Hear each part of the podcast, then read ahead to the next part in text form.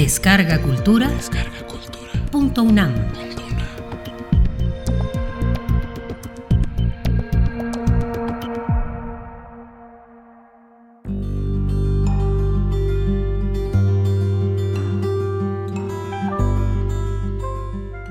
Enriquece tu vida interior.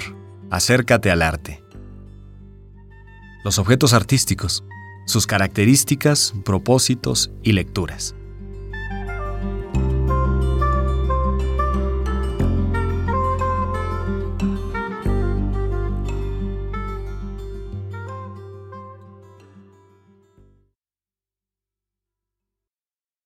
Desde que el arte es arte, el resplandor de su orden y de su belleza transporta a la gente más allá del mundo de su vida.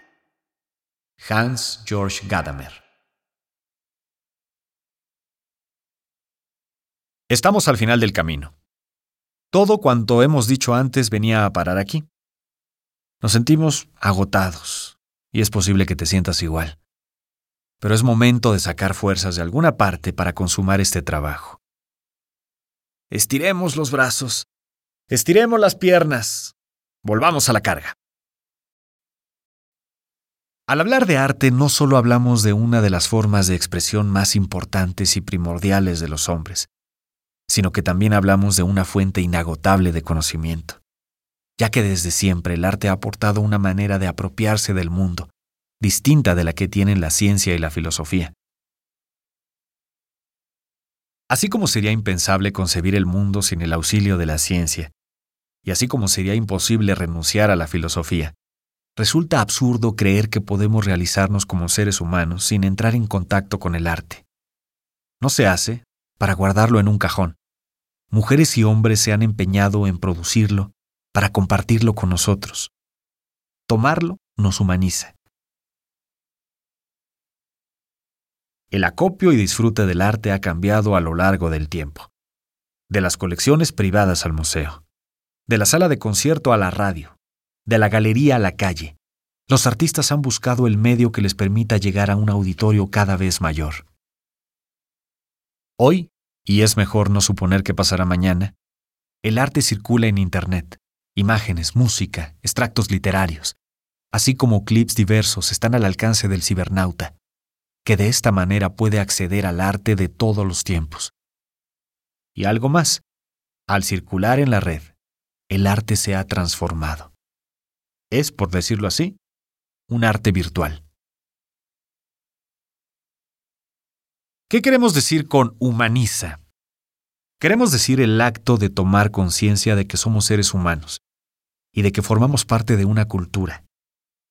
Pese a que la obra artística está preñada de su autor, es accesible a cualquiera de nosotros. De hecho, insistimos, para eso fue creada.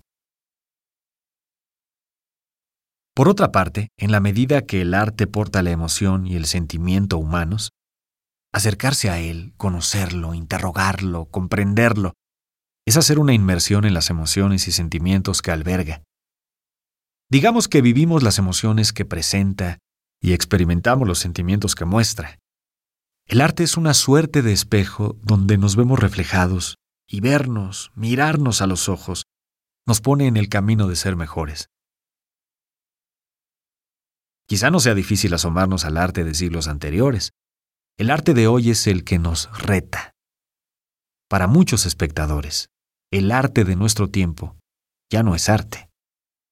No advierten que una nueva realidad, esta de reivindicación de minorías, esta de la tensión entre globalidad y localismo, esta de contrastes sociales y económicos, esta de la comunicación virtual, requieren nuevas formas de expresión. ¿Y cuáles son estas? En el momento actual existe un debate en torno a la naturaleza misma de las obras de arte. Aunque no es la primera vez en la historia que tiene lugar este problema. Sí, se trata de la discusión más activa que hayamos tenido. Su inicio se ubica en la segunda mitad del siglo XX, que es cuando empezamos a hablar de arte contemporáneo. Nadie tiene una respuesta categórica acerca de cómo es el arte actual. Sin embargo, algunas orientaciones esenciales son las siguientes. La primera característica de la obra de arte es justamente su carácter de obra producida por el ser humano. Enunciada así, esta característica no le es privativa, pues la comparte con los objetos producidos artesanalmente o por medios industriales. En este sentido, la obra de arte se distingue porque fue creada como tal, es decir, fue creada para ser una obra de arte. La segunda característica se refiere a que impacta los sentidos a través de una forma sensible, ya sea duradera o efímera. La obra de arte se hace presente, por ejemplo, en un lienzo, en las palabras, en sonidos, en película fotosensible o en un soporte digital. Una tercera característica es su autonomía, que la separa de todos los usos o destinos que no se depositan en ella misma. La obra de arte no excluye ni las funciones sociales, políticas o ideológicas que eventualmente puedan atribuírsele, pero es independiente de estas. André Malraux, un importante escritor francés de la posguerra, decía, A la pregunta ¿qué es el arte? estamos obligados a contestar, aquello por medio de lo cual las formas se convierten en estilo. La cuarta característica, considerada como decisiva, es la de tener una forma artística. Es decir, la obra de arte debe insertarse en una forma y en un estilo artístico, para que pueda ser reconocida como tal tanto por la historia del arte como por las teorías del arte y la estética filosófica. Una quinta característica es el carácter expresivo o simbólico que posee, cuyos contenidos pueden abarcar el inconsciente, los sentimientos y, sin que pretendamos cerrar opciones, las interpretaciones ideológicas o religiosas del mundo.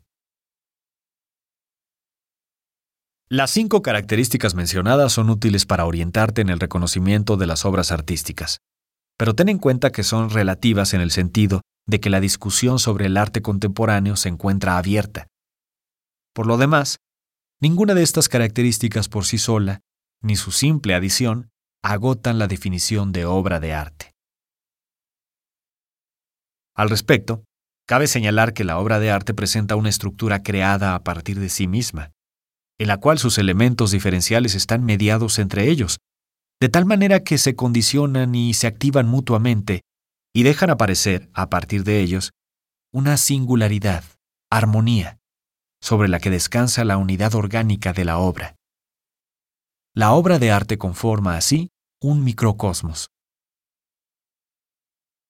Para concluir, te diremos que al acercarnos a los objetos artísticos, estamos abriendo nuevas posibilidades de experiencias sensibles, de conocimientos inéditos que renuevan la manera como nosotros mismos comprendemos e interpretamos el mundo.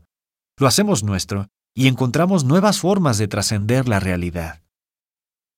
Lo más importante al momento de acercarnos a los objetos artísticos consiste en mantener una actitud abierta a lo posible, dejando que la autonomía de las obras nos hable y enriquezca.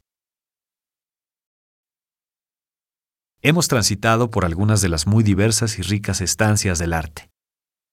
Llegamos al final de un trayecto, pero no al término de tu formación artística. Te hemos encaminado a ello. Ahora tu curiosidad, tu ánimo y tus capacidades te ayudarán a seguir adelante en esta tarea gratificante. La universidad asimismo te ha abierto sus puertas.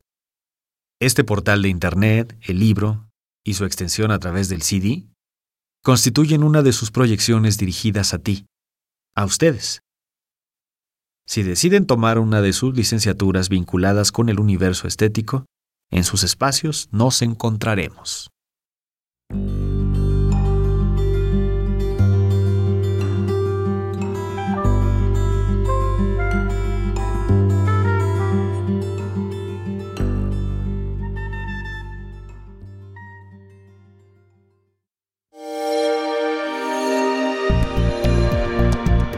Descarga Cultura. Descarga Cultura. Punto UNAM.